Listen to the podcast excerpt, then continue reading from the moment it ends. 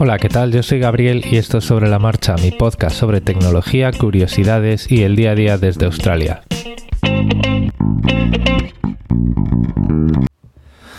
Bueno, pues hoy es viernes, hoy toca viernes de comentarios y voy a empezar por, el tema que ha ocupado la mayoría de esta semana, que es eh, Warp y 1.1.1.1.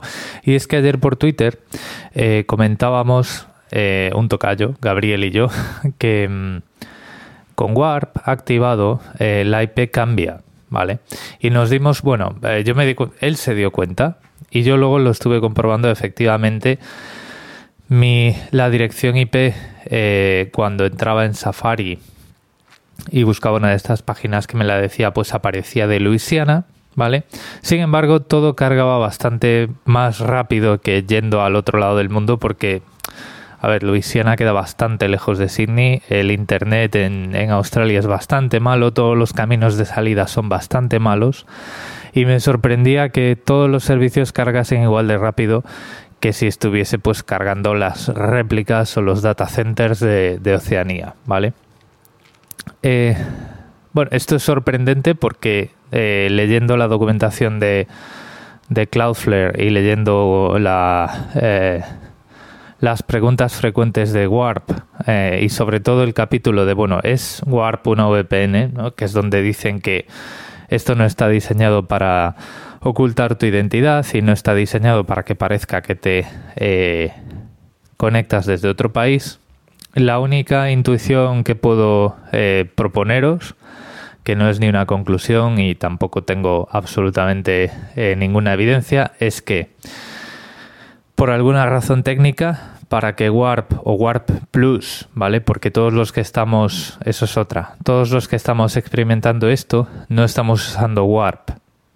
Simplemente estamos usando Warp Plus porque estuvimos en la lista de espera y nos dieron 10 gigas de esa, eh, del uso de esa red propietaria Argo que puede tener algo que ver, ¿vale? Entonces, la intuición que puedo proponeros, para ver si tiene sentido o no, es que por alguna otra razón técnica, eh, por algún efecto colateral de lo que tienen que hacer para que todo esto funcione bien, pues esa IP cambia, ¿vale?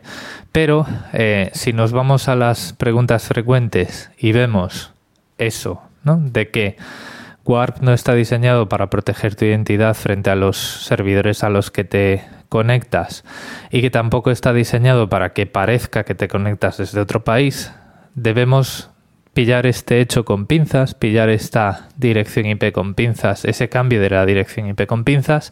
No podemos asumir que eso va a ocurrir siempre y tampoco podemos asumir que eh, inspeccionando las redirecciones que puedan estar presentes por alguna cabecera, no esté también por ahí la dirección IP original nuestra, ¿vale? O tampoco podemos esperar que en algún momento esto, eh, o sea, vamos a ver, lo voy a volver a repetir, deberíamos esperar que en algún momento esto deje de funcionar así y en algún momento, pues, o bien durante un periodo de tiempo, eh, sea nuestra IP la que está funcionando, o eh, directamente corrija o mejoren algo y a partir de cierto momento siempre nos estemos conectando, incluso a través de todo este tipo de eh, mecanismos, a través, y vamos, que nuestra IP pública no cambie llegado un momento, ¿vale? Lo que sí os puedo decir, por ejemplo, es que si utilizamos directamente 1.1.1.1, es decir, desactivamos Warp, obviamente, y además, pues también lo he comprobado, nuestra IP vuelve a ser la que es, ¿vale? En cualquier caso, tomaos esto como un efecto eh, casual, accidental o como le queramos llamar, por motivos técnicos cualesquiera, no os lo toméis como una prestación, como algo que siempre va a ocurrir y como algo que efectivamente está eh, convirtiendo nuestra navegación en anónima, porque ellos lo dicen muy claro que eso no está diseñado para que ocurra así, ¿vale? Así que incluso con una IP diferente a la que tenemos antes de activar Warp, no eh, interpretemos que esto convierte nuestra navegación en anonimato, en anónima, no nos vayamos a llevar algún chasco, alguna sorpresa. Bueno, cambiando de tema, eh, hay bastante revuelo ahora mismo en Internet, está en llamas otra vez porque Facebook lo ha vuelto a hacer. Es decir, llevamos un par de semanas con noticias de Facebook que son muy... Eh, muy desagradables. Vale, en primer lugar, se han filtrado unos audios de Mark Zuckerberg em, en sus empleados en una de estas reuniones de all hands, ¿no? De todo el mundo en una sala y el jefe hablando. En algunos otros sitios eh, le llaman town hall, que es como pues la plaza del pueblo, que todo el mundo va allí, está el alcalde en el medio, eh, arengando, ¿no? A las masas. Bueno, pues este hombre eh, diciéndole a sus empleados que una determinada opción política es peligrosa para su compañía y supone una amenaza existencial. ¿Vale? Una amenaza existencial quiere decir que por el mero hecho de existir esa opción política en Estados Unidos, Facebook está amenazado. ¿Vale? Esto es muy desagradable porque a todas luces uno puede entender y sin tener que tirar de demasiada imaginación que tu jefe te está diciendo a quién no puedes votar. ¿vale? Porque te está diciendo esa opción política amenaza a nuestra compañía, ¿vale? Eh, esa opción política se llama Elizabeth Warren y es una senadora estadounidense que está cuestionando el poder, la acumulación de poder práctico que tienen las compañías tecnológicas eh, de hoy, ¿vale? Últimamente, pues se, se abrevia toda la discusión y se les llama compañías tecnológicas de Silicon Valley. ¿vale? Y una de las formas más populistas de referirse a su política es que quiere dividir Facebook en menos, o sea, en más compañías más pequeñas con menos poder y que sea más fácil regular toda su actividad, ¿vale? Y regular la influencia que tienen este tipo de compañías en la sociedad. Esto que en países, en zonas del mundo, pues se ve pues como algo natural, las regulaciones, como en Europa, y que no pasa nada, todo funciona bien, ¿vale? Eh, bueno, pues ahí en Estados Unidos incendia bastantes discusiones. Bueno, esto lo podíamos ver como algo de pues, pues una cultura que no está acostumbrada a regular y que, bueno, pues se... Eh, vamos a, ver cómo lo explique, cómo lo expreso. Mm, nos ponemos la venda antes de tener la herida, ¿no? Oh, esto es una amenaza existencial y todo este tipo de cosas. El problema no se queda ahí, el problema continúa y es que, pues hace un par de días, un día, un día y medio o algo así, salió en las noticias que eh, Facebook se negó a retirar una noticia falsa en un anuncio, o sea, había un anuncio de la campaña electoral de Donald Trump que estaba, eh, vamos a ver, diciendo mentiras sobre la otra candidatura, ¿vale? Estaba acusando sin ningún tipo de pruebas y de una forma totalmente desconectada de la realidad, estaba diciendo que otro candidato era un corrupto y había sido un corrupto y prácticamente un traidor en, una serie, en toda una serie de situaciones, ¿vale? El, el partido correspondiente pues obviamente siguiendo los términos y condiciones de Facebook en los que se prohíbe publicar contenido engañoso, pues fue a Facebook y dijo, oye, mira, esto es mentira, esto prácticamente es un libelo, porque es una mentira que se está diciendo de otra persona por escrito. Nosotros pues vamos a denunciar esto a los tribunales, pero de acuerdo con tus términos y condiciones, pues lo tienes que quitar porque es engañoso y está afectando a un proceso electoral. Y Facebook dijo que no, ¿vale? ¿Qué, es lo que ocurre? Que Elizabeth Warren, que es la amenaza existencial a Facebook, está en el mismo partido que este otro candidato, ¿vale? Va en las listas, digamos. O ese al menos es lo que yo tengo entendido. Probablemente me equivoque porque, bueno, eh, me interesa lo que pasa con las compañías tecnológicas hasta cierto punto, pero la política de Estados Unidos pues es otra cosa. Pero en cualquier caso, tío, Facebook, si tú pones unos términos y condiciones, el primero que los tienes que cubrir eres tú, ¿vale?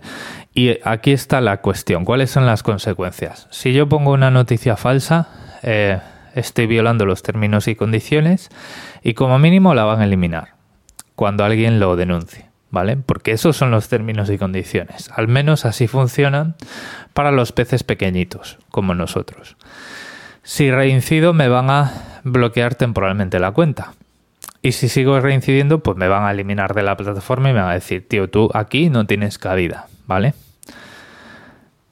¿Qué ocurre si el presidente de los Estados Unidos incumple los términos y condiciones de Facebook? ¿Por qué a él no se le aplica la misma regla? ¿Por qué a él no aplican los términos y condiciones? ¿Vale? O directamente, es Facebook directamente quien está incumpliendo los términos y condiciones porque está eh, haciendo esta campaña, ¿no? O sea, está participando por omisión en una campaña de desinformación que además es política, que además está en el contexto de unas elecciones. Y Facebook, digamos que no tiene el historial limpio porque ya sabemos lo que pasó con el Brexit y con las elecciones de 2016 en Estados Unidos, con eh, la campaña de Trump y con todo este tema de Cambridge Analytica. Entonces, ¿qué hacemos con Facebook?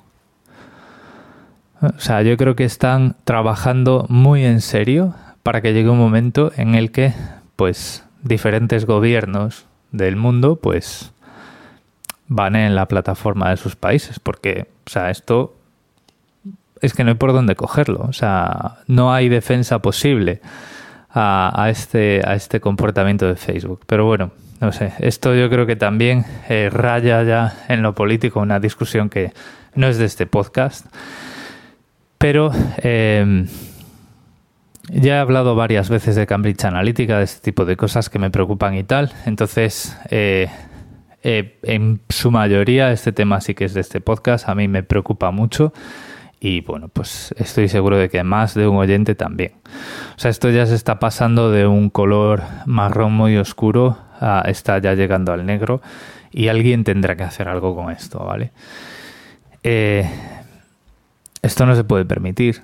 Eh, esto no es, no, no, no, es que la gente tiene que saber dónde se mete cuando se mete en Facebook. O sea, he puesto un vídeo de Christopher Wiley del whistleblower este del, de Cambridge Analytica, era un empleado de Cambridge Analytica que fue quien destapó todo, que tiene unas metáforas muy buenas. Es decir, hay regulaciones, incluso la gente que dice el mercado debería ser completamente liberal y no debería estar regulado nada. Eh, toda esta gente está disfrutando de regulaciones muy potentes y que le están salvando la vida todos los días, aunque no se dé cuenta. Y eso es lo que tenemos que poner en este tipo de compañías. Y las metáforas, las metáforas son las siguientes. Tú cuando entras en un edificio sabes que va a haber mecanismos antiincendios, salidas de incendios y todo este tipo de cosas. Los edificios las tienen porque hay una regulación que obliga a ponerlas, ¿vale? Tú imagínate que eh, alguien construye un edificio sin salidas de incendios, tú entras, hay un incendio y pues se te quema medio cuerpo, ¿no? Y, luego imagínate que el edificio, el, arquitecto del edificio te dice, no, no, es que tú para entrar en el edificio tenías que haberte leído unos términos y condiciones de 20.000 palabras porque tenías que saber a dónde te estabas, en dónde te estabas metiendo, ¿no? Sea, tú imagínate que las aerolíneas no están reguladas y que tú en casa, antes de coger un avión, tienes que decir, vamos a ver, ¿yo cómo me tengo que proteger para que un avión no me mate, ¿no? O sea, ¿qué es lo que tendría que hacer si un avión se estropea en pleno vuelo o si un avión tiene que hacer un aterrizaje de emergencia para no quedarme atrapado y morir en llamas? Bueno, tú no tienes que preocuparte de eso porque las aerolíneas y la aeronáutica están muy fuertemente regulada para que haya unas normas de seguridad en la construcción de los aviones, en los vuelos, en el mantenimiento y todo este tipo de cosas si tú quitas esas regulaciones, puede pasar cualquier cosa, ¿no? Bueno, pues en, temas de información y sobre todo en temas de manipulación de la realidad, independientemente de los términos y condiciones, que en este caso incluso la compañía se los está saltando, tiene que haber unos parámetros de seguridad impuestos por la sociedad, tiene que haber unas regulaciones, porque si no, es lo mismo que decir, no, no, tú has entrado en un edificio que no tenía salidas de incendios, se ha quemado, te has muerto, tu problema no haber entrado. Tú has entrado en Facebook, te han comido la cabeza, te han presentado una visión totalmente distorsionada de la realidad y te has vuelto un extremista porque esas eran las noticias que recibías, pues no haber entrado, haberte leído los términos y condiciones. No, bueno, pues no, eh, eso no es así. Tiene que haber unos parámetros que obliguen a eh, detectar prácticas que pueden poner en peligro aspectos de la sociedad. Y en este caso, pues ya se ha visto que hay temas muy peligrosos en las redes sociales, como ha pasado con Cambridge Analytica. Y esto sigue sin regular, ¿vale? Sigue sin regular y seguimos permitiendo y seguimos incluso, incluso cuestionándonos si es bueno o malo que Facebook pueda decidir que los términos y condiciones no aplican al presidente de los Estados Unidos.